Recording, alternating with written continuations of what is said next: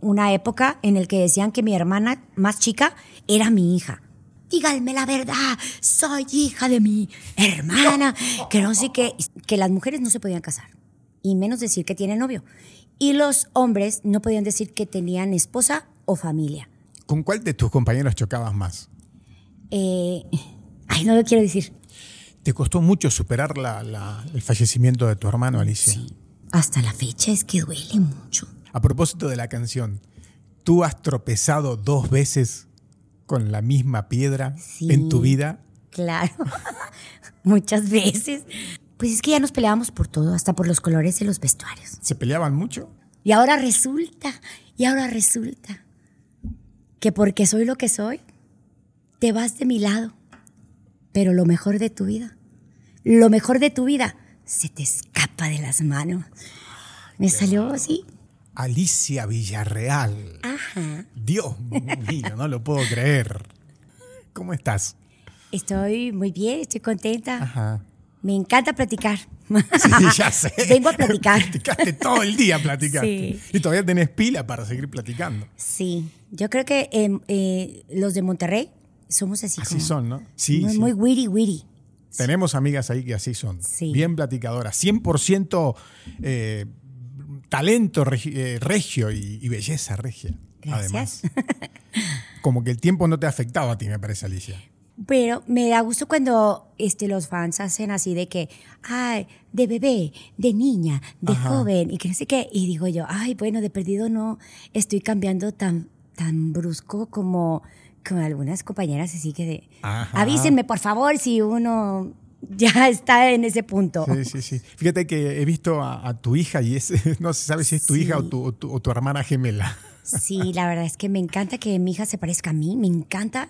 No sé si a ella le guste tanto que le digan, eres un clon de tu mamá, Le pero a mí me le- encanta. ¿A ella le dicen mucho? Sí, muchísimo. ¿Y se enoja o qué? ¿O le o le gusta? ¿Tú cómo ves?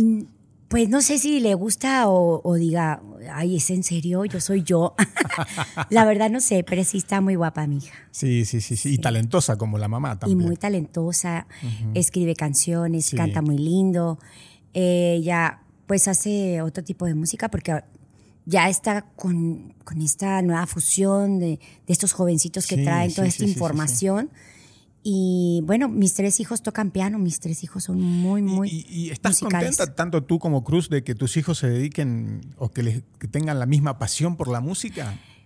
Sí, ¿O estamos hubiese querido tener un hijo doctor o ingeniero, una cosa así? La verdad que no, yo creo que uno siempre se espera como lo que uno hace, Ajá. pero más que estar como muy contentos, de repente estamos muy sorprendidos y de repente nos miramos y decimos, "Oh", y nos quedamos así como, ¿Les sorprende? al- nos sorprenden, o sea, la manera en que Melanie compone o la manera en que Cruz Angelo hace música o la manera en que Félix toca el piano, porque yo creo que Félix es el más chico y es el que ya no toma clases de música, porque él está ahorita en la prepa y, y la novia, entonces hay como, o sea, le encanta la música, hace música con su computadora y todo lo que su papá Sí, sí, les sí. ha enseñado y de repente nos rebasan. Y de repente nos quedamos, él y yo mirándonos así como que... Y decimos... Pero es lindo, ¿no? Está decimos esta eso, ¿no? palabra así, no mames. y sí, sí, nos da, nos da mucho orgullo. Satisfacción, mucho Sí, sí, orgullo. nos Qué lin- sorprende. Qué, lindo. Bueno, pero aparte es algo natural, me imagino, porque desde que están en la panza ellos están absorbiendo esa pasión por la música, ¿no? Entonces es algo como muy natural, me parece. Eh, totalmente, sí. ¿Y ustedes los han apoyado siempre? Siempre. Bueno, tuvieron este eh, un buen, o sea, ¿cómo se pudiera decir? O sea, su papá los llevó como por un buen camino. Porque como él es músico, entonces decía, primero que se les desarrolle su oído. Y, estaba muy bebecita Melanie, le ponía unas notas y ella hacía las notas. Y nosotros veíamos, wow. Y así pasaron con los chicos. O sea, cuando estaban chiquitos, eh, eh, les poníamos las notas y seguían las notas y las encontraban en el piano y de repente ellos aprendieron primero líricos. Y Ajá. luego ya, ya tomaron sus clases, ¿verdad? Qué increíble, bueno. Sí. Este, y tú también desde pequeña, Es ¿no? una Con- buena formación que, Sí, sí, que realmente ha hecho su papá. No, y sólida, porque si ven así de parte del papá y desde tan desde bebé, o sea, una formación musical También no nos extremadamente hemos sólida. forzado, fíjate, ¿no? o sea, los hemos metido a, a- a estudiar que baile y que esto y que lo otro, y, y- y ellos han seguido en donde han querido. Este, nunca los hemos forzado a nada, nunca este, los hacemos. Ahora no, no vas a tener un verano en la casa, te vas a ir a un curso. Para nada, ellos han sido muy libres de escoger y aunque son muy jóvenes, eh, yo creo que ellos han prácticamente escogido la, pro- la profesión de música. Eh, y tú también desde pequeña, ¿no? Es algo que también Sí. escogiste desde pequeña. Sí, yo vengo de familia de músicos, Sí. de cantantes.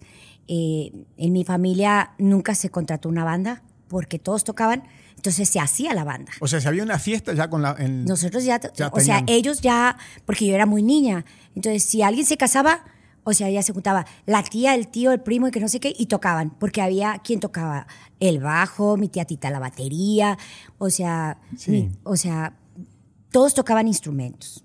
O sea, mis tíos, los primos de mi papá, luego mis primos, y luego ya nosotros ya cantábamos. o ¿Tú te acuerdas qué cantabas en ese cuando eras pequeña? ¿De ¿Cuáles son tus, tus, Sí. tus primeros recuerdos? Bueno, si me retomo mucho a, a- a estar niña, había esos momentos eh, en los que de repente me hacían enojar un poco. Porque, haz cuenta, era el cumpleaños. Era el cumpleaños y te, te hacían tu fiesta con pastel y que los payasos y que esto y que lo otro. Y ok, hasta los tíos, o sea, teníamos una tía, mi tía Aurora, que en paz descanse, ella salía de payaso y venía y hacía un guato con los niños y cantaba bruto. Y luego ya llegaba un momento en el que, ok, los niños ya se divirtieron y todo, ya váyanse a dormir. Y los, los adultos seguían la fiesta y decía yo, pero ¿cómo? Si es mi cumpleaños.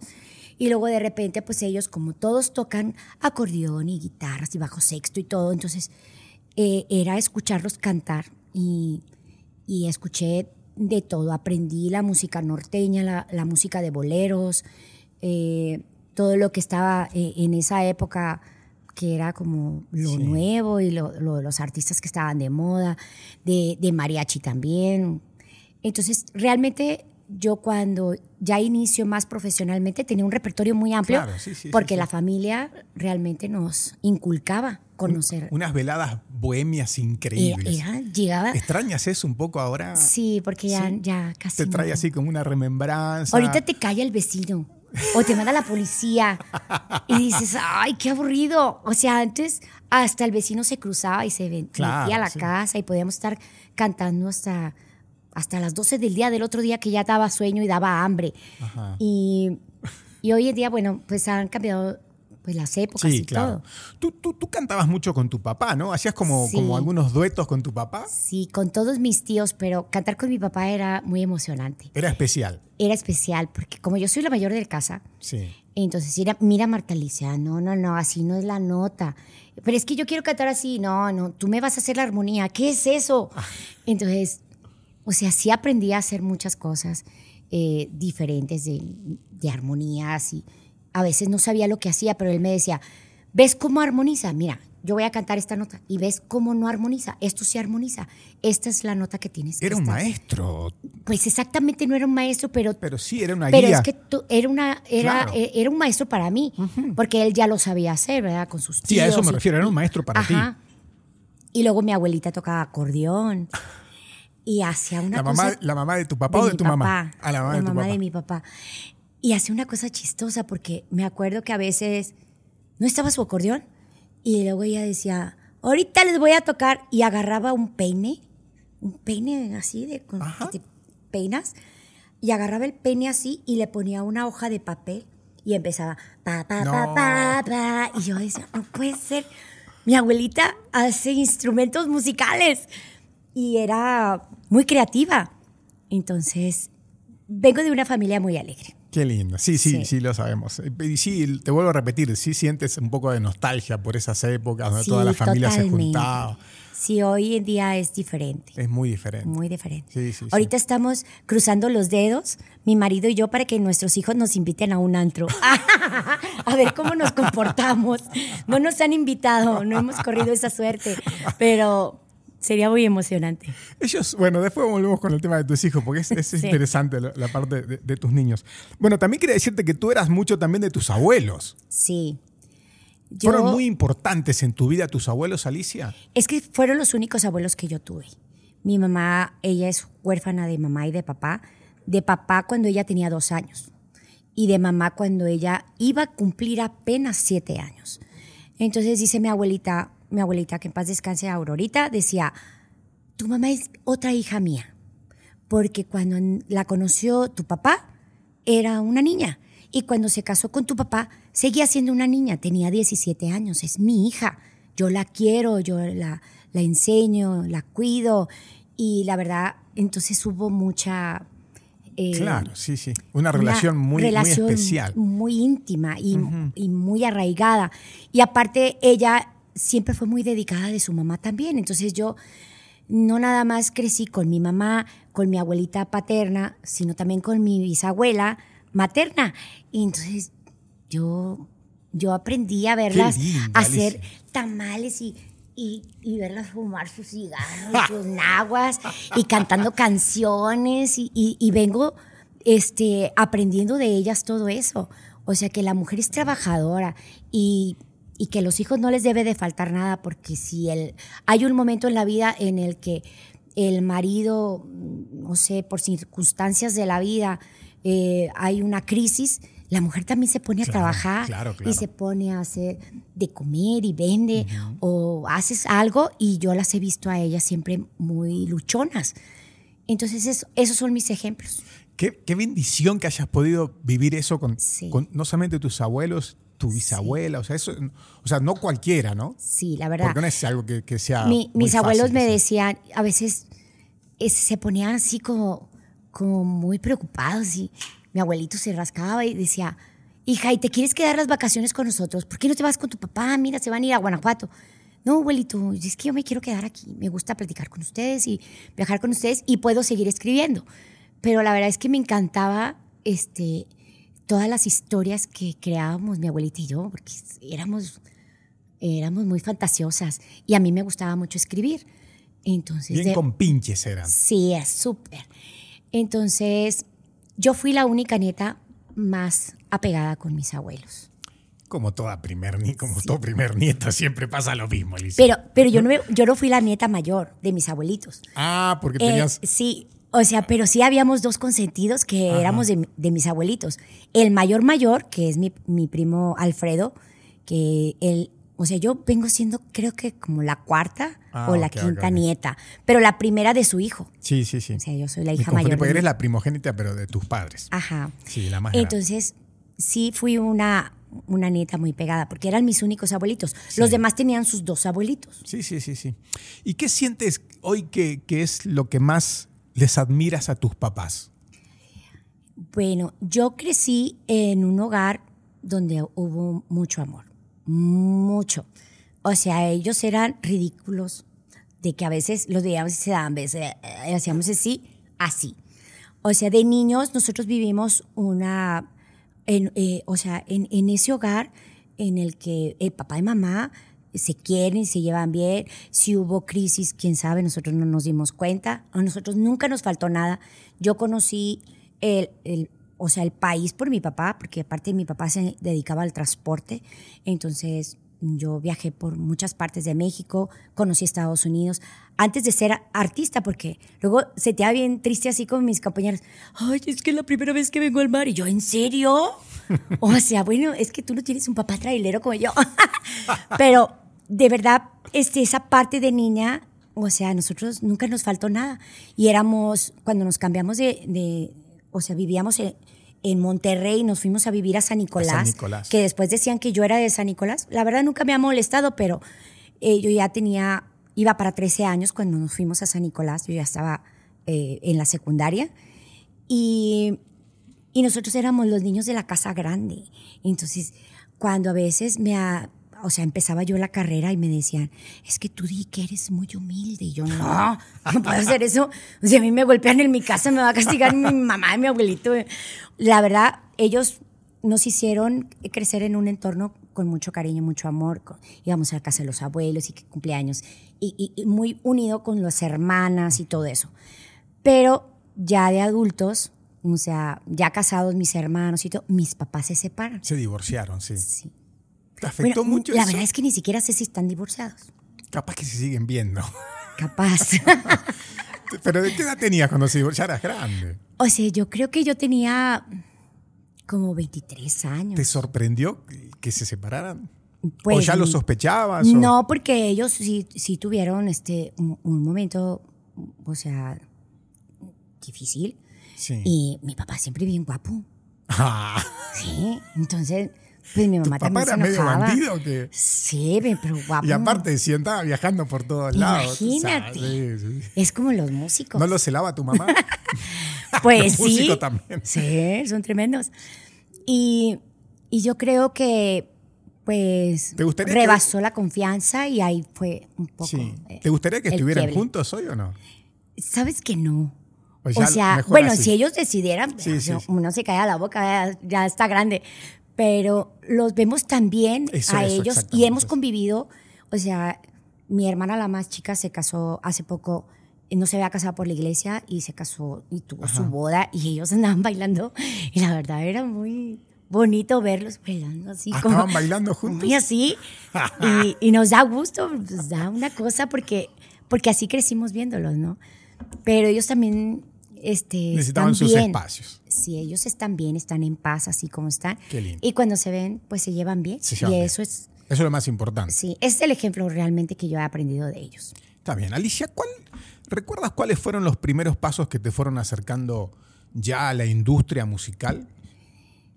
Bueno, yo sí quería cantar desde muy chica, pero mi papá siempre era escuela básica, escuela básica, ¿ok? Sabíamos que teníamos que ser de perdido hasta la prepa, pero yo quería ser arquitecta. Yo Ah, sí. realmente quería construir casas y me encanta hasta la fecha. Y, y no hice la carrera porque ya no podía hacer la carrera. Claro. Ya estaba trabajando demasiado y ya no había momento y me dediqué a otras cosas que son parte de la música.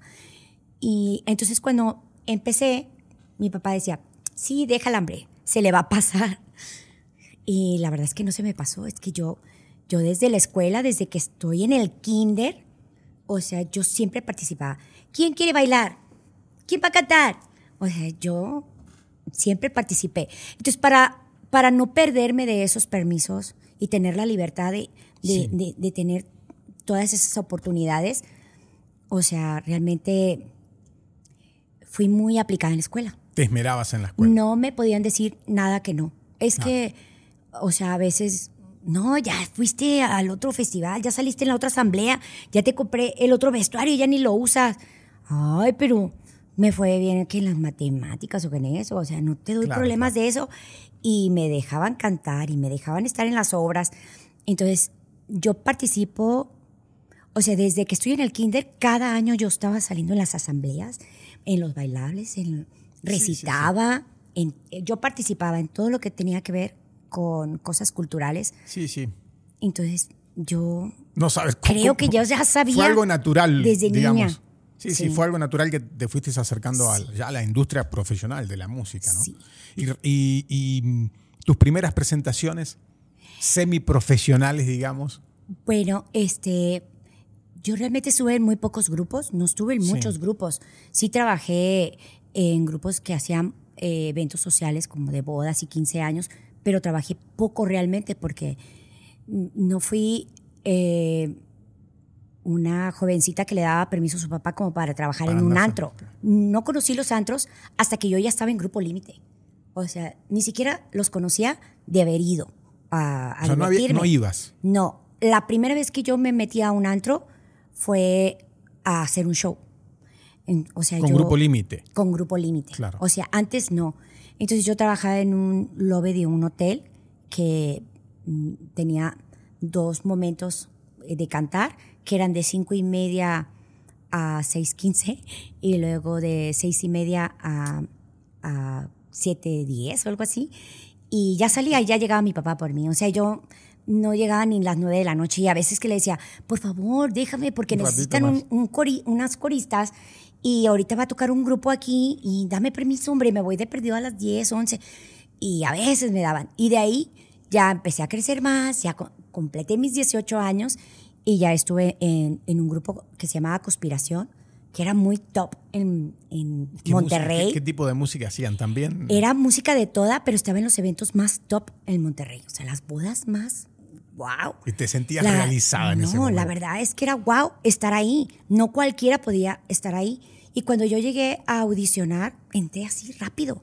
O sea, fue, fue muy, muy. No batallé nada. Entonces me acuerdo que llegué y me dijo, canta un rock. Y yo canté un rock. Una balada, una balada. Y yo estaba lista para todo y me quedé. Y, y estuve mucho tiempo ahí. Ahí aprendí demasiado. Realmente fue mi escuela. Si yo no estuve en una escuela, ahí fue mi escuela. Fui aplicada, iba a los ensayos, eh, tenía que cantar en inglés, eh, me metí a cursos de inglés, entonces Y distintos géneros, la versatilidad que, que tenías que aplicar. el ahí. vestuario tenía que ser muy correcto. O sea, si yo llegaba con zapatos eh, sucios o raspados, como íbamos a eventos bien guau, entonces nos, nos, nos quitaban, eh, nos rebajaban algo del suelo, pero eso realmente era como la parte de la disciplina, no era tanto porque nos quisieran rebajar. Pero de, de repente ya estábamos abriendo los shows de Timbiriche. Ah, sí. En esa época había un show que me recuerdo mucho que fuimos a, al, al gimnasio de- del, de- del TEC, o sea, de la escuela TEC, Tecnológico de, Monterrey. En el gimnasio habían, hacían shows de artistas. Cuando hab- había las graduaciones así, me acuerdo de haber estado en un show con pasteles verdes, creo que se llamaba pasteles verdes, que después era el maná Sombrero verde. sombrero verde.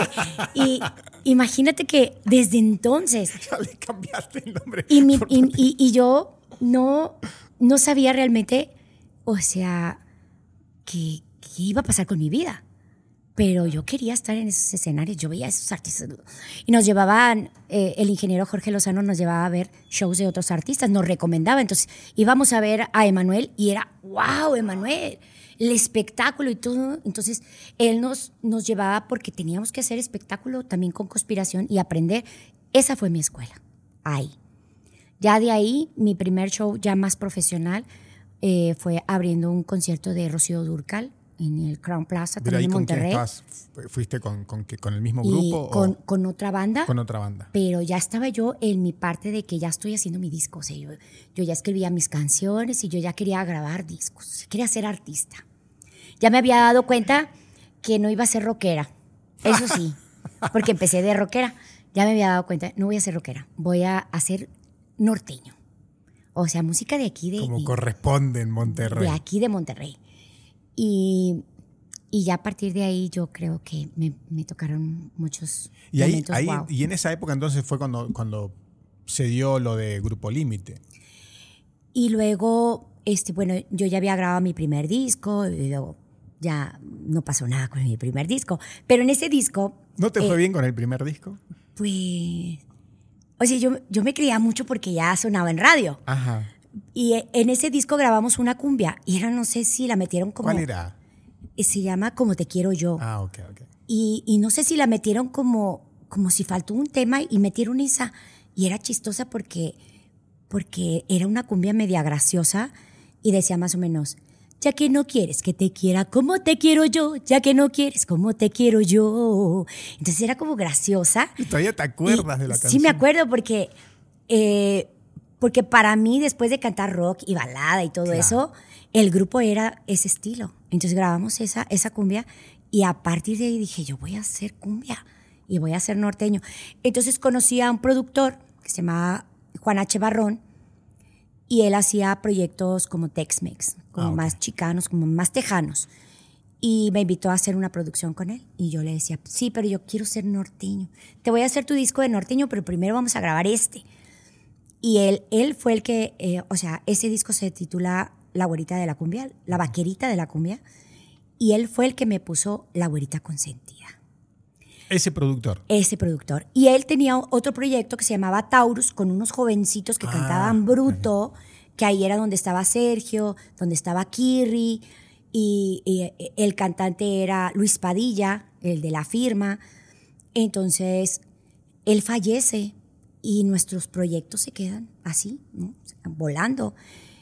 Y pasa un año y la, la viuda, la señora Hilda de Barrón, que tiene mucho que ver en esta historia del límite, esa conexión que hizo, llegó un día a mi casa y me dijo, mira, yo ya hablé con, con Kirri y hablé con Checo y yo ya los perdoné y ya hablé todo con ellos y yo quiero que ustedes juntos hagan ese sueño de Juan porque tenía mucha fe en ti, siempre hablaba mucho de ti y que tú eres una estrella y que no sabes este lo, lo que tú o sea, él no podía explicar lo que él veía en mí, que veía, no sé, que podía hacer muchas cosas conmigo. No sé, tenía mucha fe en, en, un proyecto conmigo. No se equivocó. Y yo, la verdad, o sea, me emocionaba hasta las lágrimas. Entonces hicimos esa reunión, ella, este ella nos reunió con Gerardo y con Checo y creamos ese concepto de Grupo Límite.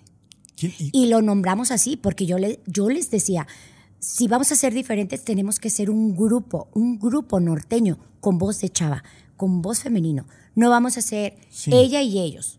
Y a partir de ahí es otra historia. Fue de un día para el otro. El éxito llegó muy rápido. Sí, el éxito llegó muy rápido, pero no llegó rápido el llegar a esa disquera. O sea, nosotros ya teníamos, este, o sea, después de que nos juntó la señora Hila de Barrón, yo ya tenía cinco temas, yo ya estaba trabajando con cinco canciones mías. se las presento a Gerardo y yo ya tenía semi-arreglos de esas canciones. Entonces Gerardo hace las maquetas, empezamos a ensayar, busca un baterista y luego buscamos un bajista y, empezamos a ensayar mis cinco canciones que yo ya andaba yo moviendo con, con, mi proyecto yo sola. Ya había ido a muchas disqueras y andaba buscando productores y era complicado porque o sea, chavita, y luego con canciones inéditas, y luego decir que era compositora, pues era como, no era común. Y en esa época. Y en esa época, este, que no había tantas mujeres. Sí, sí. Entonces, eh, sí tardamos bueno, más de un año. Pero, pero lo logramos. Es relativamente poco, digamos, porque la fama, la fama les, les llegó como un rayo realmente, ¿no? Sí, fue de golpe. Sí. Y no, no tenía un año el disco cuando el grupo estaba ya siendo un fenómeno musical. Sí, sí. ¿Cómo, cómo manejaste, Alicia, ese momento de tu vida? La fama, la popularidad. Pues la manejé. Viéndolo desde ahora, desde este presente. Pues me voy a quitar el sombrero, pero les voy a decir, la manejé bien torpe. Porque. ¿Te parece? Te da, es que no, no éramos unos jovencitos muy preparados para eso y teníamos una oficina que nos hizo crecer increíble. Porque, o sea, nosotros grabamos ese disco en diciembre del 94. Y en el 95 ya la disquera nos había agarrado el disco. Y salió el primer sencillo, creo, sin mal no recuerdo, era un 18 de marzo de 1995. Para septiembre ya estaba saliendo, ya habían salido dos sencillos. Eh, con la misma piedra, que fue el primero, Yo sin tu amor, y estaba saliendo Te aprovechas. Y estaba destapándose. Ya en septiembre nosotros estábamos pasando cosas increíbles. Llega, este, o sea, llegamos a la oficina de Apodaca y nuestro manager a partir de septiembre ya era Oscar Flores, don Oscar Flores. Y a partir de ahí, para diciembre, éramos un fenómeno musical. O sea, fue una locura. O sea, el disco no tenía ni siquiera el año y, yo creo que fue, fue bueno haber caído en, ese, en esa empresa y con ese eh, representante, porque, teníamos otras opciones, pero queríamos a él. Y, yo creo que él nos impulsó porque tenía las grandes estrellas. Había tenido, o sea, tenía Bronco, había tenido a Celina, porque Celina había fallecido en el mismo mes que nosotros salimos Celina falleció, y, o sea, la tragedia de Celina, y tenía muchos grandes artistas. y, sentimos que él era el correcto. Y no nos equivocamos. no se equivocaron, eso te iba a decir. pero bueno, eh, pero te repito y volviendo a lo mismo, ¿no? La fama y, no fue mucha presión. Sí. Y manejarla, eh, este, no entendíamos. La disquera nos decía una cosa y la oficina nos decía otra cosa. ¿Qué hago? ¿Qué digo? O sea. Y en algún punto, tanta fama eh, no solamente te afectaba a ti, ¿llegó a afectar a tu familia también? Sí. ¿Sí? Sí, porque eh, mm, se decían muchas cosas. A veces salíamos fuera y no es como ahora que podías comunicarte con. O sea, tan fácil, no había internet ni nada de eso. Oh, bueno, ya existía internet, pero nosotros todavía andábamos bajos de, de conocimiento. y, y, yo creo que eh, salir fuera y decirse tantas cosas y ellos estar con la angustia y la mortificación de, de, de todo lo que se decía, Claro. sí, sí fue estresante. Eh, ocasionó a veces problemas en nuestras familias, ocasionó este pues, de ¿Recuerdas- esos momentos en los que se sienta, o sea, se sientan O sea, mis papás a, re- a que yo reflexione y, diga, ¿realmente esto es lo que quieres? O sea, esto es lo que, o sea, este es- esto es lo que soñaste, es demasiado trabajo, es demasiada presión. O sea, ¿crees que lo vas a soportar? O sea, sí tuve esos, eh, esos ¿Recuerdas algún con problema en específico Bueno, que haya afectado a tus padres, a tu familia? eh, bueno, cuando decían, tuvieron un accidente y no Uf, sabemos qué pasó. claro. Dicen que se fueron al hospital y, eh, y- y, o sea, nos pasó en una gira por Perú, nos pasó en una gira por Argentina, porque sí, hemos tenido accidentes, sí, nos pasó. Sí, sí. Obviamente viajamos por carretera, viajamos por avión. Sí, pero el Nos amarillismo- íbamos muy lejos. Ellos a veces, a- a- en México nos estaban velando, hubo una época en que nos estaban velando y nosotros estábamos allá dando shows y llegó la noticia tarde y cuando habla uno, mamá, es que no nos podíamos reportar. Y era casi de que, chicas, a tu madre, cabrona, ¿cómo no hablaste antes? Y, o sea, ok, pero estamos bien. Y agarramos, o sea, agarramos después como, ¿sabes qué? Si no me reporto, estoy bien. Preocúpate cuando te voy a hablar rápido. O sea, porque no, no había la manera, como ahora, hoy en día, si hubiera tenido esa, esa ventaja de, de vernos mm, en el celular, bueno, los hubiera gozado a toda mi familia. Sí, sí, sí.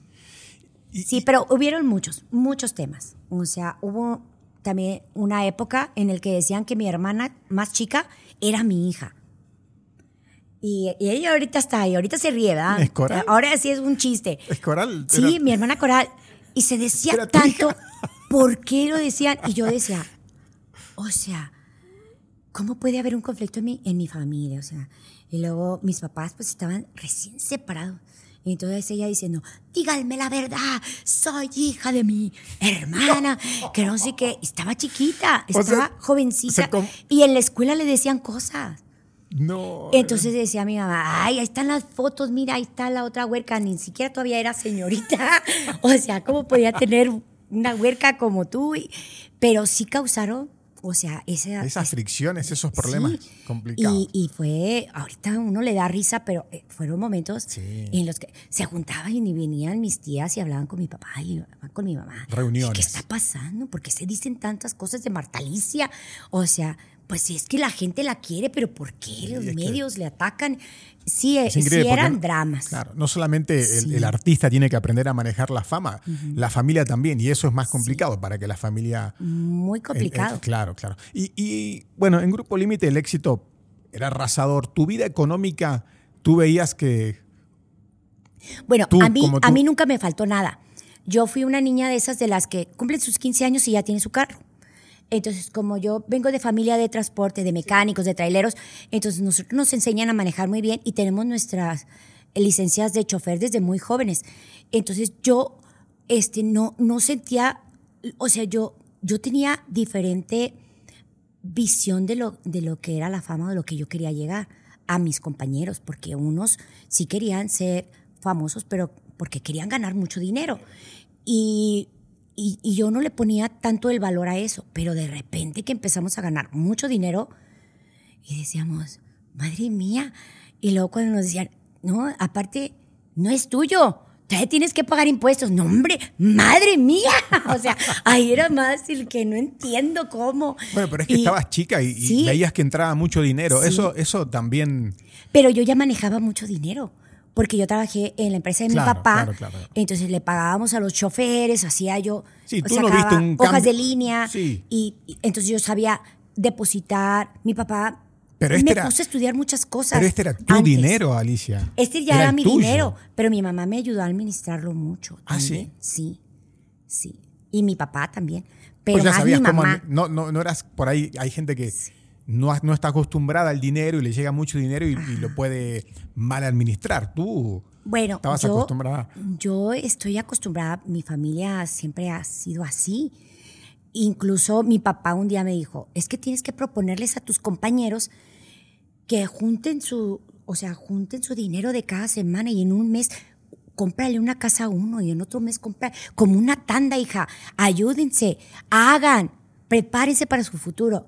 Y ellos, no, no, no, cada quien su dinero, cada quien hace lo que quiere con su dinero. Ah, bueno, pues yo sí invertí como me dijo mi papá y yo sí me cuidé como me dijo mi papá porque yo, pues, lo vi a él este, trabajar mucho y superarse y salir adelante. Entonces yo ya estaba acostumbrada como, como a eso un poco, a manejar, este, hacer pagos y todo eso lo hacía yo con mi papá en, en la línea.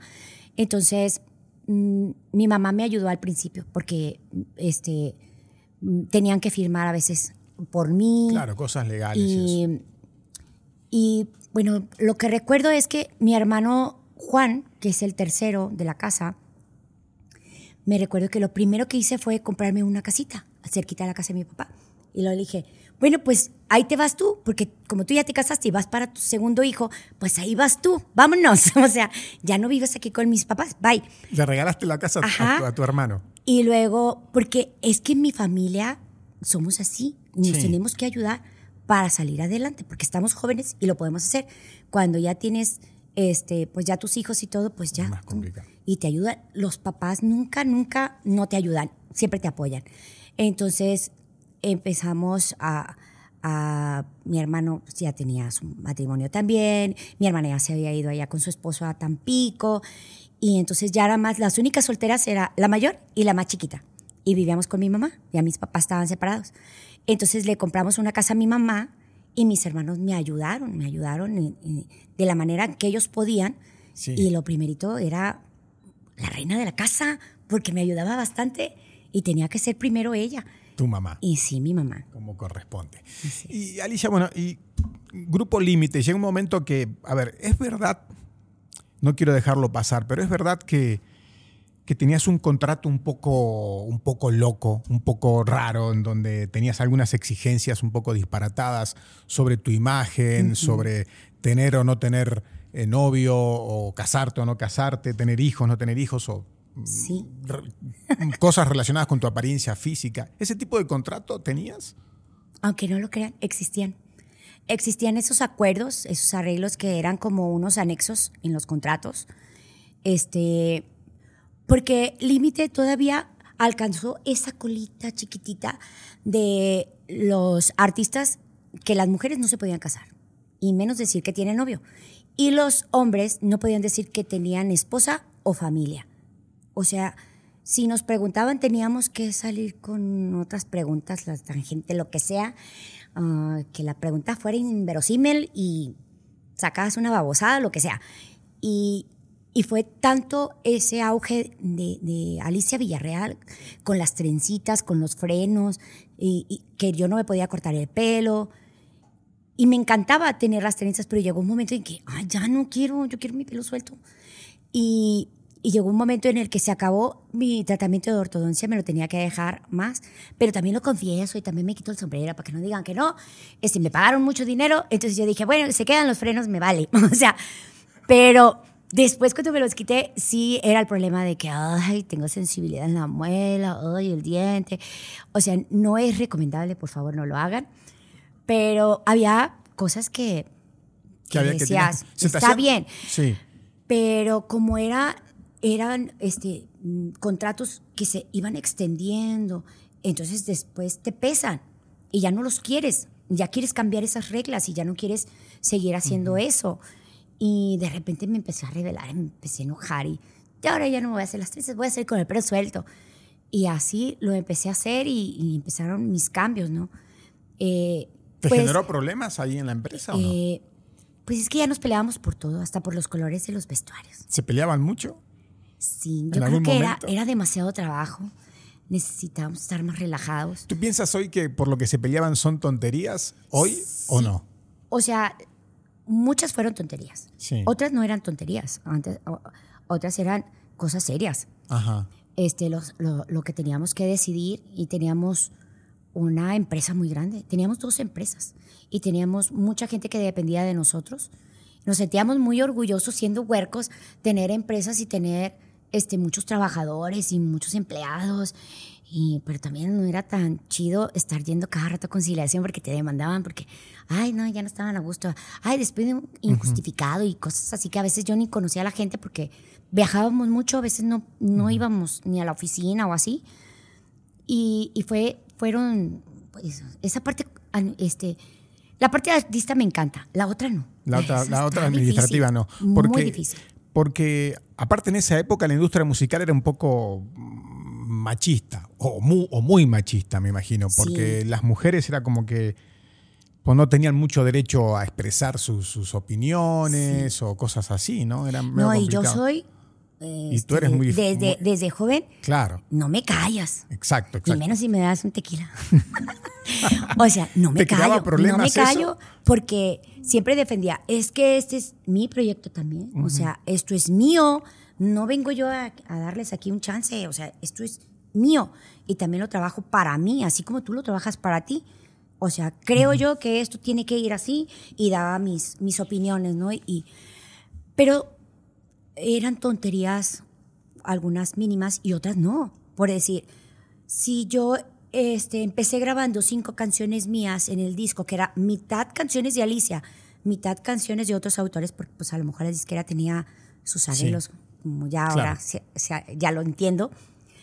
Este, cada disco era menos, o sea, que yo pudiera participar como autora, pero ¿cómo? Si es mi, o sea, mi grupo, mi proyecto, mi concepto, o sea, yo soy fundadora y creadora de todo este estilo, ¿cómo me estás limitando? Si yo tengo muchas canciones que cantar, mucho que este, decir y, o sea, yo quería esa parte, pero luego me decía alguien de la misma oficina, ya sabes, ¿no? Sí, de la izquierda y todo, y decía, no, es que tus compañeros ya no quieren que tú ganes más dinero. Y yo, ah, caray, pues sí, esto no tiene nada que ver, o sea, el grupo es una cosa... ¿Pero era verdad eso? O era... La verdad es que no sé, porque nunca, nunca eh, te sientas a enfrentarlo son mis compañeros como hermanos.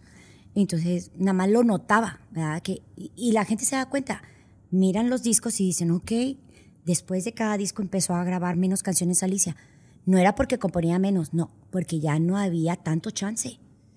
O sea, llegó... Fuiste perdiendo un poco la ascendencia artística allí. Entonces sí. ¿Y tú te dabas cuenta de eso? ¿Cómo? ¿Por qué? No es que quiero ganar más dinero, no lo hago por dinero, lo hago porque tengo una necesidad de, de crecer como autora, porque, porque yo no puedo parar esto. Yo, a mí me gusta componer y me gusta cantar mis canciones. Porque aparte no, no cantaban mis canciones. Me pedían, oye Alicia, una canción así como la de sentimientos. Y hacía una canción así bien mamalona, se la mandaba. Y, y luego, ¿qué pasó? No la grabaron. Y a veces, pues no, pues los, los arreglos de las editoras o cosas así. O sea, o porque era mujer. O sea, en toda la historia del límite yo creo que una vez le cantamos a una autora. O sea, casi no se le canta a las autoras. Hoy en día es, cosa diferente, gracias a Dios. Pero eran ese tipo de, puntos que... Te empezaron a, desgastar a ti. Pues eh, no era tanto que me molestaba, sino que era como un daño. Era como un daño al, al alma, ¿no? Porque, porque no, no, o sea, ustedes no me invitaron a este proyecto, este proyecto es mío. Entonces, que de repente me hablara otro y, a ver, no. Entonces, también yo, yo no podía parar de hacer eso. No quería callarlo, pero yo tenía que decir, no, no, no, a ver, tú no eres fundador ni eres, o sea, tú no opines. Y entonces eso también le causaba a él ese mismo daño. Entonces yo cuando este, me dicen, ah, es que Alicia fue bien cabrón, pues ellos también. O sea, fuimos, somos. ¿Con cuál de tus compañeros chocabas más? Eh, ay, no lo quiero decir. Ay, ya pasó tanto tiempo. Van a tener que ver la serie de Alicia Villarreal. Pero sí hubo un choque con, uno específico. Que, es que yo los aprecio. realmente. Hoy en día los aprecio. Pero llegó a ser muy molesto para mí. ¿Quién? ¿Quién? ¿Qué pasaba? ¿Con qué te molestaba? Dale, total, ya pasó mucho tiempo. Porque sí, ya pasó mucho tiempo. Y, y siempre lo he apreciado. Y yo creo que él es la persona más hermosa del grupo con ese corazón así grande. Pero yo decía, ay, ¿por qué te pagamos? Porque ganas igual que yo. O sea, tenía ese conflicto. ¿Eso te molestaba? Me molestaba porque él no tocaba ni grababa y le tenían que pagar regalías. Y yo decía, es que no es que le dieras el dinero, es que no es que yo sea egoísta, es que, o sea, de perdido eso lo podemos invertir. ¿Pero qué hacía él? Ah, pues al primero hablaba mucho. ¿Pero qué función tenía en el grupo? Hacía otras cosas. Pero yo, es que yo siempre he defendido la parte de artística, la, la creativa. Entonces, si va a grabar otro artista, otro músico, a ese músico se le tiene que pagar. Y bueno, ya no nos, vas a, no vas a decir quién es. Listo. No, pero ya saben. Bueno, pero ahí, ya, y, no, fue leve. no sabemos, no Fue leve, después ya lo superé. Al principio yo decía, Oscar Flores, hizo una cagada, discúlpeme. o sea, porque está bien que seamos socios en una empresa que vamos a crear, pero cuando se tenían que tomar decisiones, ay, no, pues es que como somos socios de la empresa, sí, pero el proyecto es otra cosa. Y y, fue una locura. O sea, porque éramos seis cabezas más el manager más la disquera. Sí, sí, sí. ¿Y cuál crees que fue la gota que rebalsó el vaso? A la que todos conocen. Es la que un día llega su güerita consentida a las oficinas de límite, que eran mis oficinas, y luego me dice, mira, aquí está tu contrato, lo firmas para trabajar a gusto, porque la paz de mi mente y de mi alma necesita que tú estés en este acuerdo. Y yo, ay, chica. Pero si tú eras la pues, dueña. Yo soy dueña. ¿Por qué? Yo decía, yo soy dueña. Entonces de repente pues veo que llega un notario y unos contadores y estaba el abogado ahí. Y luego yo volteaba a ver al abogado y digo, ¿el abogado es de nosotros? O sea, es, pero ¿por qué hay otra gente? Y yo decía, a ver, yo no puedo firmarte que límite va a decidir este, cómo yo voy a ser de artista, ni cuántas canciones voy a grabar, ni ustedes me van a, manejar nada que tenga que ver conmigo como imagen ni nada, porque límite, esto es, esto es mío, como es tuyo, Gerardo, y como es tuyo, Sergio. Porque yo los demás ya estaba enojada. Ustedes no existen. Esto es nada más de tres. Y entonces eso fue este, difícil para mí difícil. O sea, yo no te puedo firmar por nada del mundo. O sea, ya, ya habíamos cambiado en la asamblea de la empresa, ya habíamos cambiado de que yo ya no iba a estar, eh, no era ni administradora, ni era este, presidenta, ni era gerente, no era, ya me habían eh, eh, hecho cambios en la empresa. Entonces, como haces la junta de las asambleas, que eso que ven en las novelas sí existe, sí existe.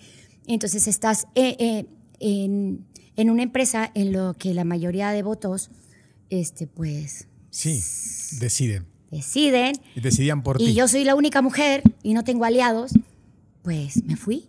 ¿Y ahí te fuiste? Me ¿Y a quién, cómo? ¿Cómo fue? ¿A quién le dijiste? Y me fui muy enojada y muy de todo. Y de hecho, Cruz estaba de novio mío. Todavía no éramos novios, ¿va que no? ¿Ya éramos novios? Sí. Y Pero te fuiste en ese momento, en, ese, en esa es que yo llegué, porque yo tenía un ahí business manager. El tablero.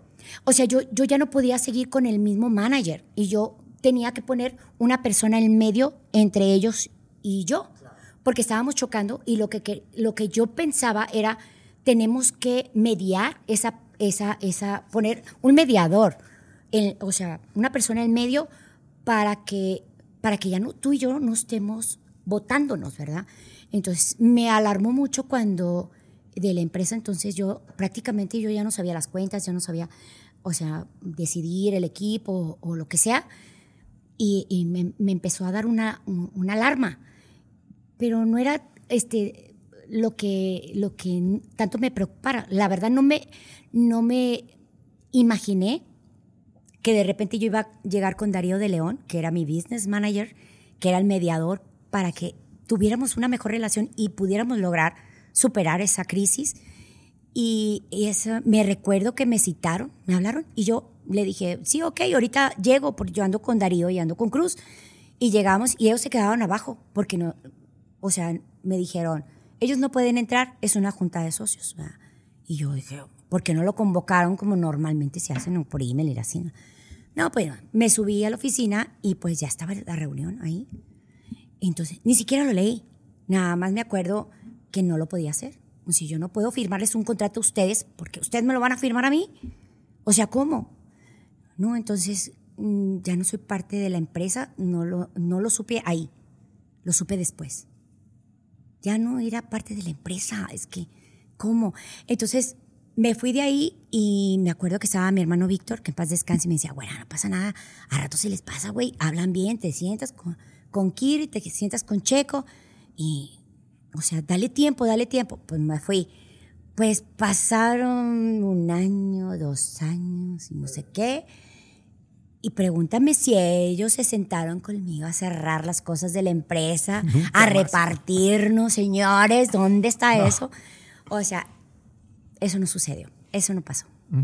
Pero yo pagué mis impuestos. Sí. Pagué mis impuestos porque tenía reciente que me habían cambiado mi porcentaje, que lo habíamos hablado mucho. Tenemos que valorar lo que estamos haciendo. El trabajo que estamos haciendo lo tenemos que valorar. Entonces a mí me dieron un 33%, a Kirri un 30%, al otro un 28%, y así se hicieron los porcentajes. Y luego entonces, ah, no, bueno, ok, me sale, ya salgo de la empresa, ok, sí, pero pagas el impuesto que tienes hasta, hasta aquí de tu 33%. Y, está bien. Pero me hicieron los mandados. Lo pagué. Y todavía habíamos demandado a don Oscar Flores, porque todos estábamos de acuerdo, todos estábamos de acuerdo. ¿Y sabes qué tuve que hacer? Echar para atrás. Dije a Oscar Flores, ¿sabes qué? Bueno, me voy a sentar así como dice Darío de León, me voy a sentar con usted y mejor vamos a arreglar porque no me puedo quedar con esta bronca. Después de que ya me corrieron acá y que ya me sacaron y que me están picando los ojos y que yo no sé, no entiendo nada, entonces mejor arreglé. Y luego ellos se enojaron porque dijeron, ah, no, primero nos junta para demandar y ahora ella arregla. Claro, porque ya no tengo nada acá.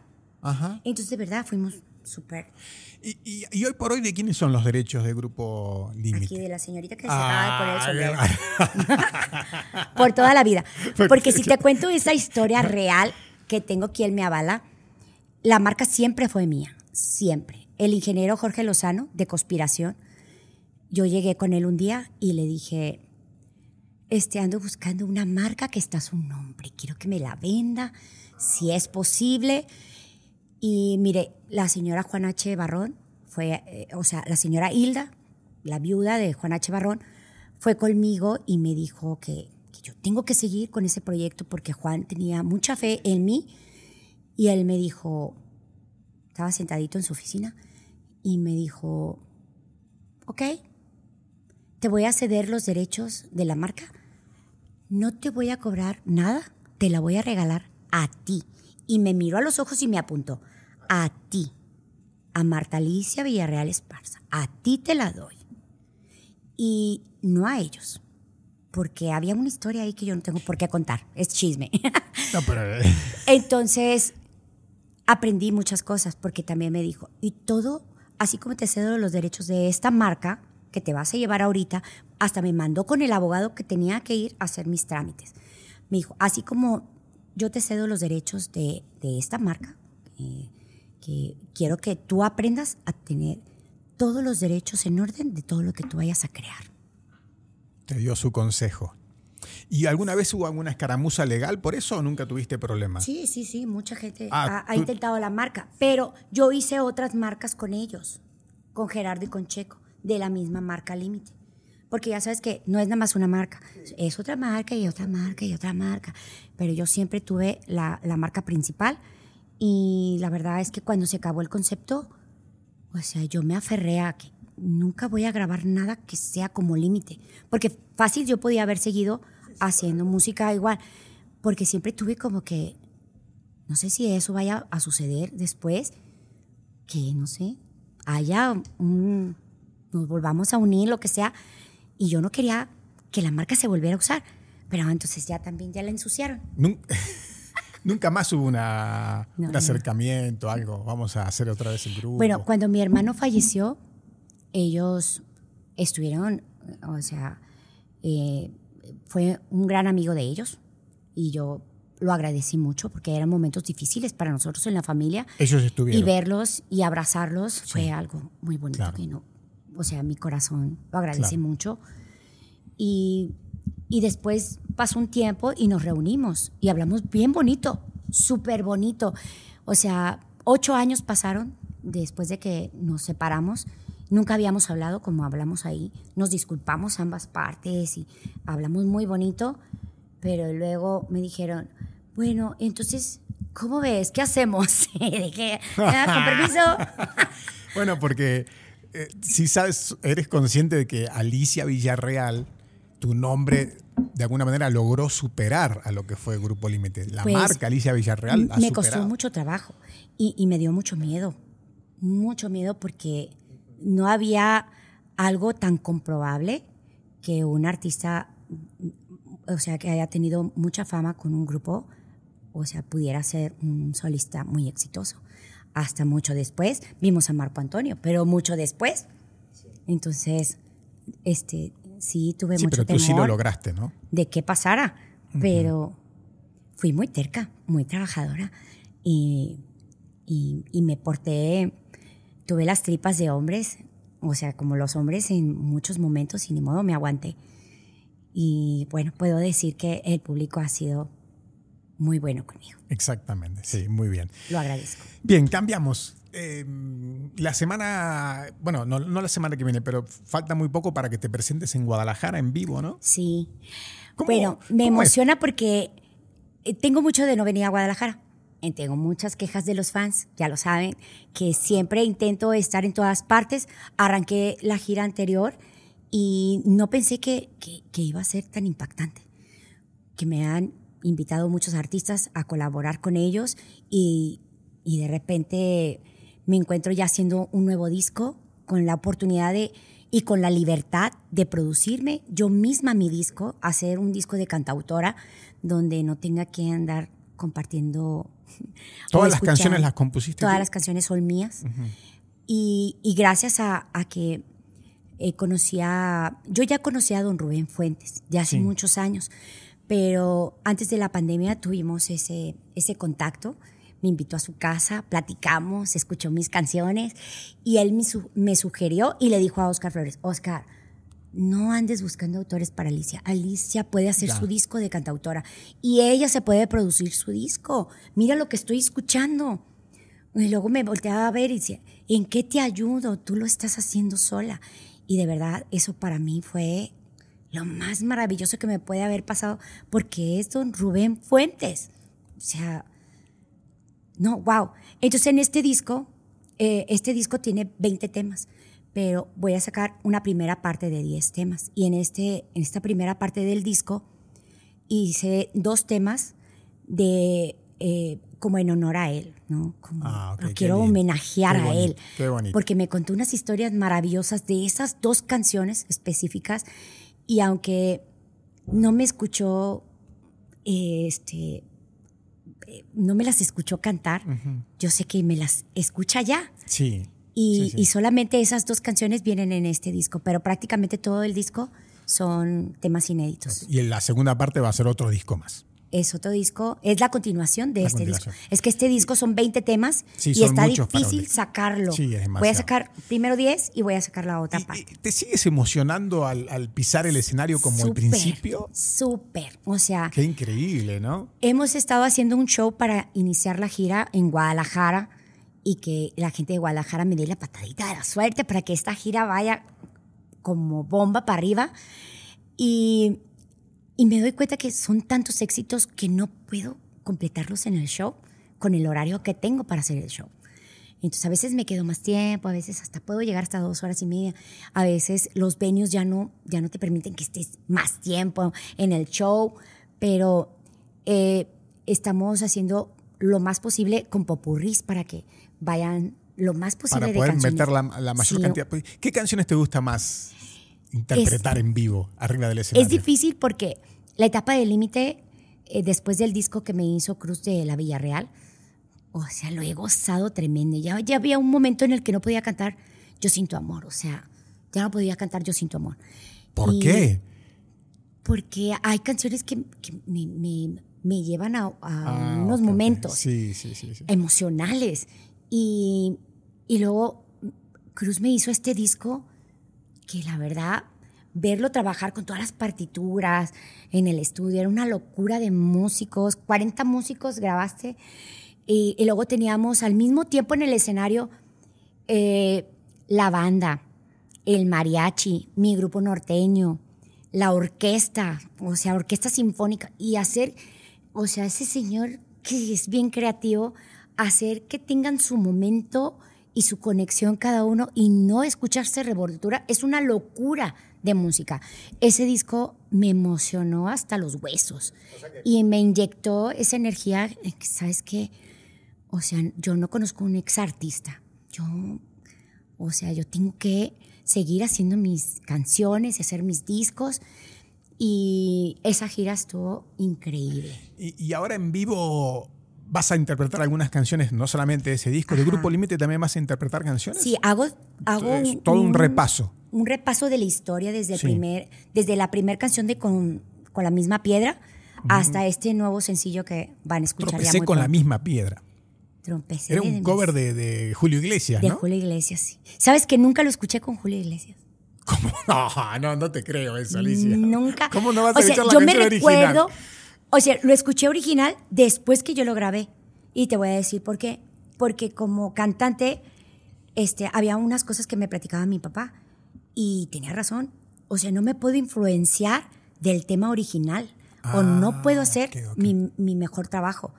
Entonces yo intento, este, cuando me han invitado a colaborar con grandes temas de algunos artistas y que tengo que hacer una nueva versión, intento no escuchar el original.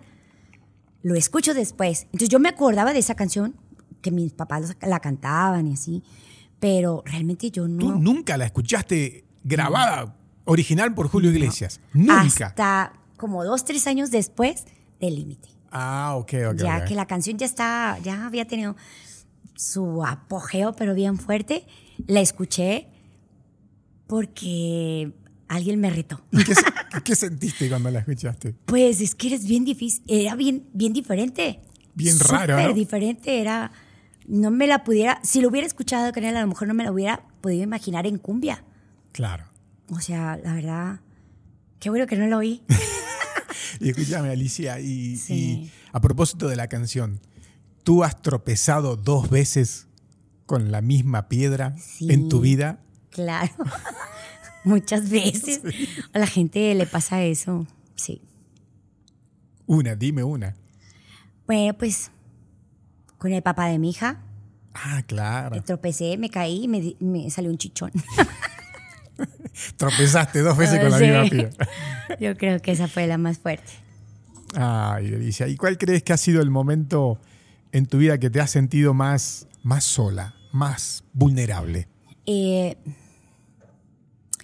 mira, yo pensé que cuando Límite había este, pasado un, momento de mucha crisis y, yo creo que mm, o sea que mi, divorcio este, con Arturo no había, o sea, cosa que no superara e, esa crisis con límite, de, esa ruptura también. Pero cuando falleció mi hermano, o sea, yo sentí, o sea, mi, mi socio, aparte que mi hermano, o sea, mi negocio, o sea, mi carrera, o sea, el de mi confianza o sea, se iba el niño con el que jugué muchas veces, el que cuidé, el que le hice travesuras. Y estaba, eh, ya había tenido a mis hijos, o sea, él, conoció a mis dos hijos, eh, a mis dos hijos varones, porque bueno, pues de Melanie también era como su papá. Me llegaba y me la regañaba también, pórtese bien, tu mamá viene cansada. Y, y yo creo que después este, me, tocó una etapa de, mucha soledad y angustia y ese, ese momento en que dices, ¿qué estoy haciendo en la vida? O sea, sí, me superaba, o sea, eh, no podía este, entender que, que, era como, como pensar que estoy tan sola, pero decía, pero imagínate cómo se siente su esposa, o sea, que, realmente qué siento, porque eh, entonces me fui a terapia y me fui a prepararme y a, atenderme y a superarme y todo, pero no, es que estaba viviendo tantos golpes. O sea, desde que estoy jovencita con límite, estaba viviendo tantos golpes, este, murieron mis abuelitos y yo sentí que eran como mis papás que habían fallecido. Entonces, cuando pasa eso de mi hermano, o sea, tuve que este, reencontrarme y, y entender que la vida, o sea, para mí no estaba perdida y que tengo una familia, que tengo un marido y que tengo un compromiso y una responsabilidad que no puedo perderme, o sea, y no puedo eh, dejar ahí porque uno tiene pensamientos de que si estoy sola y si no me quieren, ¿qué voy a hacer con mi vida? O sea, hay otras cosas que tengo que hacer. ¿Te costó mucho superar el fallecimiento de tu hermano, Alicia? Sí, hasta la fecha es que duele hasta la fecha. Sí, sí, porque luego hoy en día digo, o sea, cómo me duele que no esté con sus hijos, ¿no? si tú ves crecer a sus hijos y eso te... Sí, hace poco estábamos platicando, mi hermana y yo, y le digo, qué cosas de, la vida, cómo Dios te pone esos, esos momentos tan únicos, porque algo, o sea, uno nunca sabe qué va a pasar en el futuro, pero sí hay esos mensajes, porque él no bailó los 15 años con sus hijas, pero bailó el vals con su hermanita chiquita. No va a entregar a sus hijas en el altar, pero entregó a su hermana mayor en el altar. Entonces esas cosas como que dices, o sea, ¿cómo? O sea, ¿cómo lo superas? Entonces, pues sí, tienes que superarlo porque son sentimientos y emociones que tienes en el momento. Pero a ver, hay una realidad que es esta vida y que uno se debe pues a la familia. Y tiene uno que seguir por nuestros hijos, porque también tengo un matrimonio y no podía descuidar este, con cosas que, se tienen que superar. Y también porque somos un apoyo importante para la familia de él. Exactamente, pero qué, duro, ¿no? Y aparte, bueno, creo, no sé si me equivoco, pero te debe haber pasado lo que le ha pasado, o lo que le ha pasado a muchos artistas también en un momento tan complicado. ¿Te pasó de, tener que, en ese momento, una presentación en vivo cercana a lo que había pasado? Al otro día. ¿Cómo al otro día? Es que estábamos iniciando una gira y él, él se encargaba de todo lo que era la producción y el accidente de él, este, creo que fue un viernes, la madrugada para sábado, y él falleció eh, este, en un accidente de, carro. Entonces, todo lo hicimos rápido, porque yo tenía el lunes un show en Veracruz. Y aunque hubo mucha solidaridad de, muchos artistas, me recuerdo que me hablaba mi manager y me decía, mira, ya hablamos, Pablo Montero dice que con todo el amor va y te cubre. Y, había otros artistas, Pesado y, y Cardenales, y muchos artistas querían ir a cubrir mi show. Pero ese show era de una empresa y la noticia se fue así, ¿verdad? Pero, pero también ya estaba todo listo. Y luego decidimos, es que, o sea, todos, el staff, los músicos, todos, decidimos en la oficina, pues hagámoslo por Víctor, hagámoslo de verdad no sé cómo, cómo me subí al escenario. Yo nada más me recuerdo que volteaba y le decía, no van a llorar, no sean cabrones, me tienen que ayudar, ayudar. O sea, no pongan su cara, porque entonces yo no voy a poder hacer mi trabajo ahí. No es lo mismo que toques, güey, que estés llorando. Aquí yo voy a llorar que estoy cantando. O sea, ayúdenme, por favor, ayúdenme. Y nos subimos y nos echamos el abrazo fuerte y me subí al escenario y bueno, la gente estaba cantando y, así, era como si yo estaba flotando este, toda la gente se sentía como que había sido un, show único. No sé, algo, algo sucedió. Nos bajamos todos al del escenario, cumplimos con la fecha, fue, la gente estuvo muy contenta, muy agradecida y nos abrazamos, pero por quién sabe cuánto tiempo. Estuvimos ahí llorando, regresamos, o sea, fatal.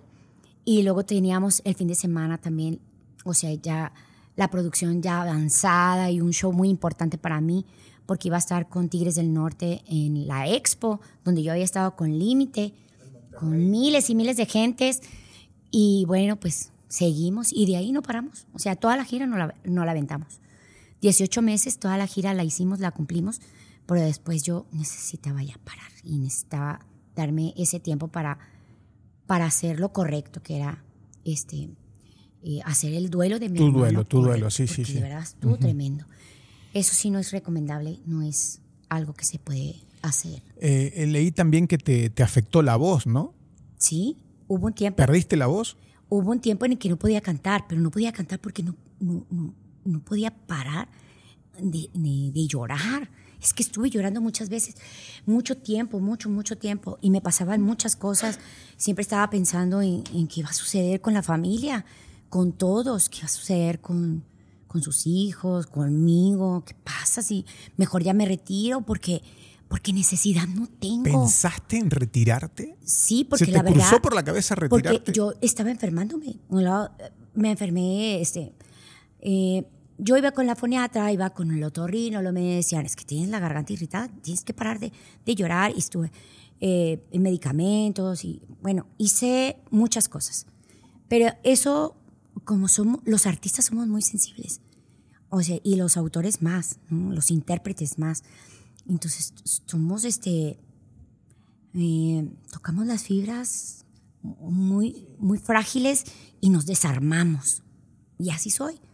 Entonces, sí pasó una buena temporada para poder, o sea, levantarme, ponerme mi sombrero y decir, estoy lista de nuevo. ¿Y, en quién te refugiabas? ¿En qué personas te refugiabas? Pues.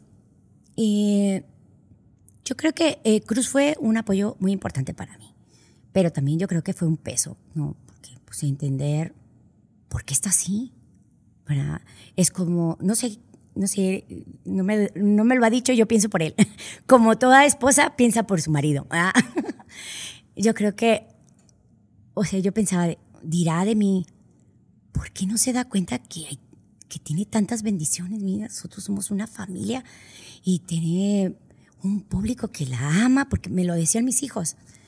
O sea, un día me dijo Cruz Angelo, estábamos acostados en la terraza, en el techo, arriba, despuésito de la pandemia, y me dijo mi hijo, mamá, ¿te das cuenta que ahorita, mira, ahorita te están oyendo más de cuatro millones de gentes? O sea, si te das cuenta que alguien está pensando en ti, o sea, no es una, dos, tres, más de cuatro millones de gentes, mamá. Sí, hijito, esas personas te están pensando. Y yo, sí, mijito, ya voy a hacer mi disco. Ok. Y, yo creo que era, e, es eso, ¿no? Que la familia también es un apoyo muy importante para uno. Y, y, te hacen avanzar, te hacen superar. Y cuando uno, uno cae, tiene que ser el brazo. El apoyo, sí. Y el apoyo. Y a veces tenemos nuestras rachas, porque también somos mujeres, nuestros cambios hormonales y de todo eso que también he vivido. Entonces, sí, eh, mucha gente, yo no he querido ser la artista que se sube al escenario y no puede cantar porque quiere llorar, pero sí me ha pasado. Y tengo que salirme un momento y ya regreso. Tomas aire un poquito. Me tengo que reponer y lo tengo que hacer, pero este, tuve unas dificultades un tiempo, definitivamente sí. Pero saliste adelante. Y he salido adelante, claro. Y, te, ha, te, ha, hecho una mujer más fuerte y una artista más fuerte, todo eso, ¿no? Bueno, este, yo creo que es gracias a, a que como dicen las abuelitas, ah, soy una vieja bien hecha porque tengo una educación de mi madre, de mi abuela, que me hizo pues ser esta mujer que soy, Con, valores y con, pues también soy mucho de convicciones y, no es que quiera hacer lo que sea. A veces dicen, ay, es que Alicia provoca cosas. si lo que menos quiero es volver a pasar todas esas historias que ya vivimos. Quiero tener una relación increíble y bonita con los medios de comunicación y el público siempre ha sido o sea siempre tan apapachado. Maravilloso. es mágico. O sea ellos son los que me sostienen ellos son los que han hecho que esta abuelita consentida permanezca. Eh, Alicia conociste a Selene sí la conocí sí pero no fuimos amigas. Pero tuviste trato con ella eh, es que yo cantaba en ese hotel y ellos llegaban cuando ah, andaban de promoción. La vi muchas veces, muchas veces. Eh, cuando yo vivía en San Antonio, o sea, las, épocas que yo estuve en San Antonio, yo conocía a Sherry Laris, a Stephanie, a Celina, pero a mí mi máximo era Laura Canales. ¿Quién? Eh, Laura Canales. Ah, Laura Canales. La mera mera del Tejano. Y yo decía, ay, todas quieren ser como ella pero era yo fan, fan de la música tejana. Y entonces había mucho movimiento de jovencitas y, no entendía cómo en México no había el movimiento, o sea, como de norteñas ¿por qué sí de Tejanas y por qué nosotros no podíamos hacer el movimiento acá? Porque aunque vivía en Texas, pues yo no era de Texas, yo era de Monterrey. Y, la vi en el hotel muchas veces que llegaban cuando andaban promocionándose, la vi en shows en Monterrey, cuando ella estaba empezando a venir a Monterrey y abría los, los bailes, eran bailes antes de cardenales, y la gente, la verdad, wow, cuando la veía bailar, y, aparte era un mujerón, wow. en el escenario ella era grandiosa. Y yo fui, o sea, de las primeras que cantaban sus canciones en la televisión, porque como yo había vivido en San Antonio, entonces esa música yo la cantaba cuando tenía la oportunidad de ir a la televisión. Entonces yo ya cantaba La Carcacha y todas esas. Cuando ella ya viene para acá, o sea, el Monterrey siempre ha sido, o sea, Monterrey es muy tejano norteño. Muy tejano norteño. Ahí sí somos muy aficionados de la música tejana. Así que, pues eran un boom. Era, era la locura. Has compuesto canciones increíbles, emblemáticas. Sí. Has compuesto grandes canciones como Te queda grande la yegua. Sí. ¿En qué te inspiraste? ¿Te acuerdas cuando la escribiste? ¿Qué momento, ¿En qué momento de tu vida estabas? A, veces me dicen, ¿esa canción es de dolor o de despecho? Y yo creo que tiene las dos. O sea, obviamente es una mujer adolorida. Y, y es una mujer que al principio este, me, no dije que la canción era mía. Dije que la canción era de la rebelde. Porque también estaba viviendo este, mucha tensión por la ruptura del límite y porque yo ya estaba divorciándome y estaba grabando mi primer disco de, de ranchero, que era un disco que la disquera quería sacar como de concepto, algo que, que quería hacer y que no se pudo hacer en límite. Entonces me fui a Los Ángeles con Numerito Patrón y le digo, todavía tengo una canción, es una canción mía y yo quisiera o sea, que esté en este disco una canción mía. Y me dijo, tu último chance es ya, ahorita porque ya acabé el disco. Y le digo yo, pues tengo la idea de la canción, pero ya voy para allá y allá ya se la voy a cantar, o sea, ya la voy a tener lista. Y la escribí en un avión. ¿En un avión? En un avión. De Dallas a Los Ángeles. ¿La canción completa la escribiste en el vuelo me de salió Dallas a como Los Ángeles? verso. me salió como ya no pienso mantener este cariño. Mientras me parto el alma, te das la vida de placeres. Después de mis desvelos, sufriendo por amor. Y ahora resulta, y ahora resulta que porque soy lo que soy, te vas de mi lado. Pero lo mejor de tu vida, lo mejor de tu vida, se te escapa de las manos. Me salió así. ¿Y a quién se la dedicamos a esa? Pues quién sabe, a un señor. a un señor. Sí. yo, yo, yo creo que este, he tenido una, una historia que he escrito desde mis primeras canciones con Límite y que la gente ha crecido conmigo, ha, ha, seguido esa historia y sigo escribiendo mi historia, lo que soy como persona.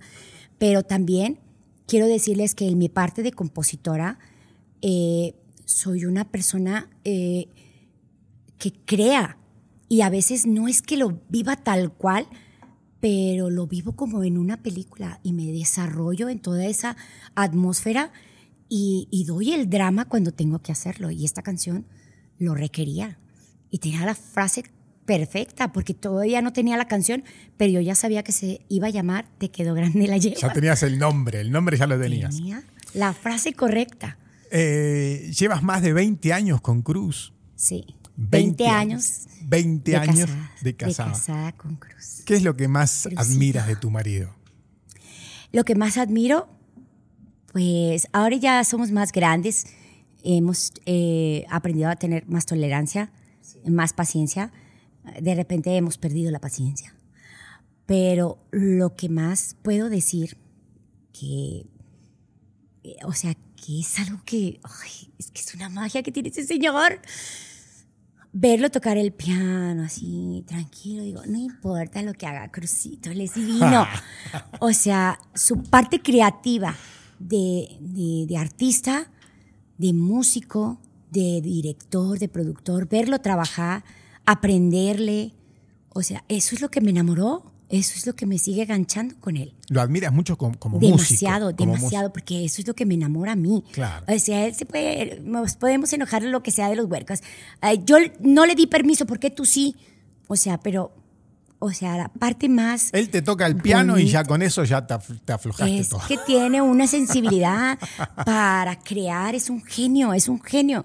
Y, y él lo sabe, él sabe que es, esa es la parte en la que esta mujer se dobla, no importa.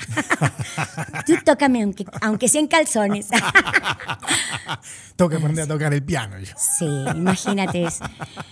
Y, y aparte que así lo conocí, lo conocí muy, muy, este... Ah, pensé que lo habías conocido tocando el piano. Lo conocí cuando nosotros estábamos produciendo el último disco de Límite, que los que estaban produciendo el disco era eh, Gerardo de, de Límite, Sí. era Avi y Cruz. Ellos tres hicieron el último disco de Y Límite. ahí lo conociste. Y ahí lo conocí, entonces lo ¿Fue amor a primera vista? Eh, no, ¿No? ¿Quién se le de, quién se empezó, quién se le pensaba sé. insinuar a quién? Bueno, te voy a contar una historia y te voy a decir por qué. Fuimos amigos al principio. Su, su amigo, o sea, Avi me contaba la historia que él estaba pasando. Me decía, oye, mi hermanito Crucito, no me lo dejó la mujer esa. Él la trataba como una reina. Ay, le pagó a mi amigo Crucito, estaba sufriendo. Y yo, ay, yo también estoy sufriendo. Ahorita platico con él. Entonces, eh, se daban esas pláticas, o sea, muy casuales, porque era en el estudio, trabajando. Claro. Entonces siempre veía con su gorrita así, abajita, y tocando su, su piano y haciendo su música. Increíble, de verdad, es un gran, es un genio Gran musical. músico, sí. Pero este, ya pasan las semanas y todo, y lo invito, lo invito a Monterrey, porque él decía que Monterrey era muy aburrido. ¿Y cómo le vas a decir eso a una regia? ¿No quería conocer Monterrey o qué? no había conocido el Monterrey que yo le presenté. Y lo llevé a un antro que era uno de los lugares que yo iba, que mi hermano siempre me podía cuidar. Yo podía salir borracha de ahí, casi tupada, así arrastrada.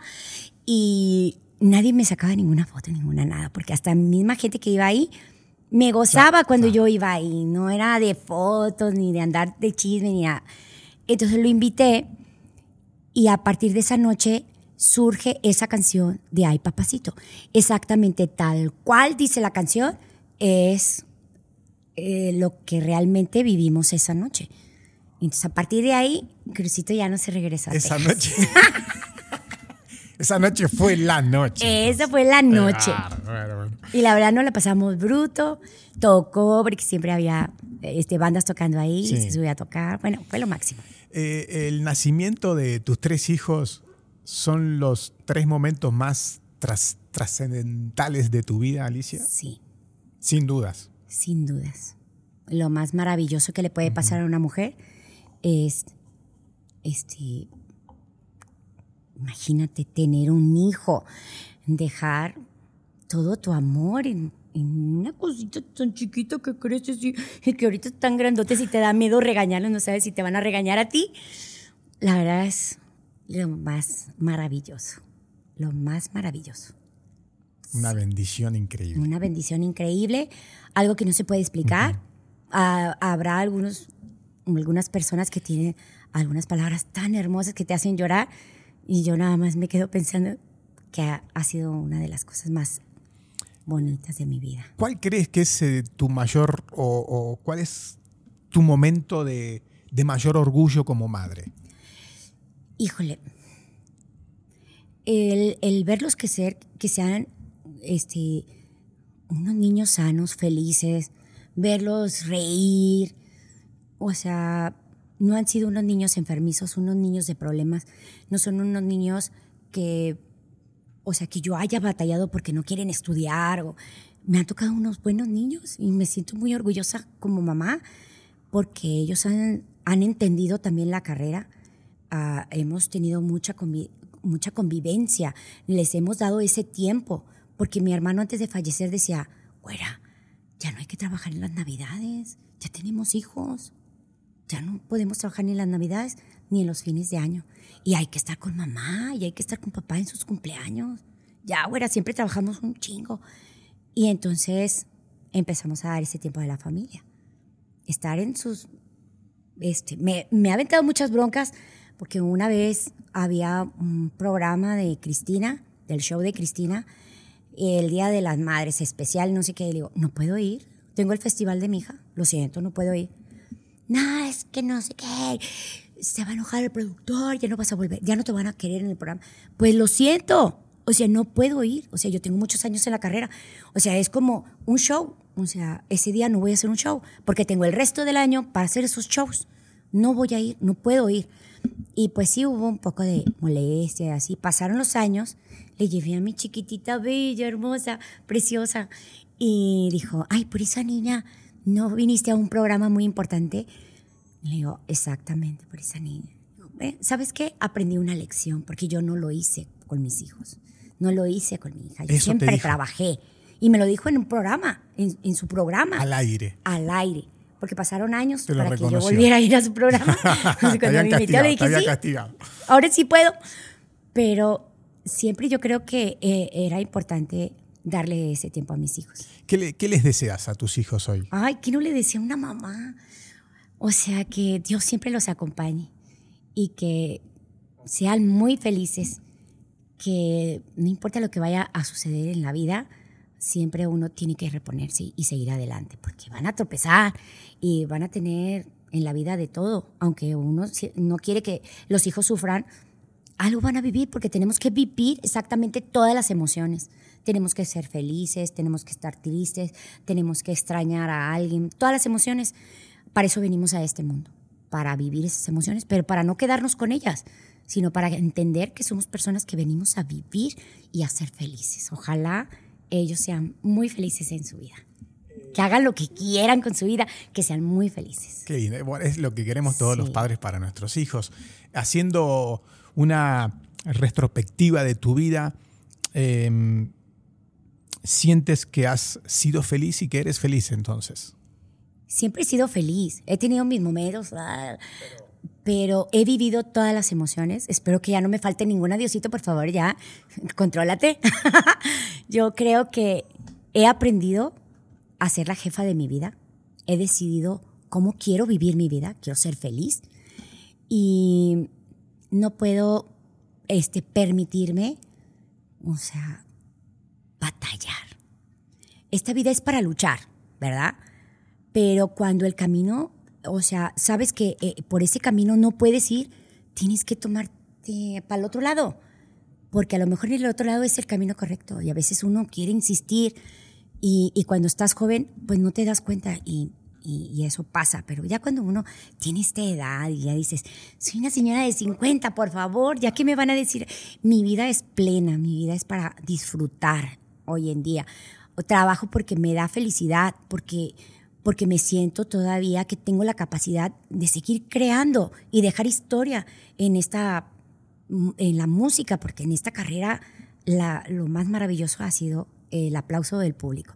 Y no nada más el aplauso, es que cantan mis canciones, es lo más maravilloso. Entonces, tener una, una familia como la tengo y una familia como es el público, ya. O sea, eh, qué, lindo es verte así, ¿no? Tan, tan plena, tan, tan segura como, como estás ahora. La verdad que eres un artista de la, de la vieja guardia, sí. pero que, que, hoy por hoy sigues vigente. Es increíble, ¿no? Este, Bueno, no, no, es increíble. Tu talento, tu trayectoria. verdad, estas nuevas generaciones. Pero, eres de las más este, respetadas. Hoy te vi con unos chavos en una radio que mañana van a estar aquí, los chavos de eh, El Chato, la banda MP. Se estaban tomando una foto contigo y los veía o sea, te admiran también eh, eh, y eres de las más grandes artistas del regional mexicano.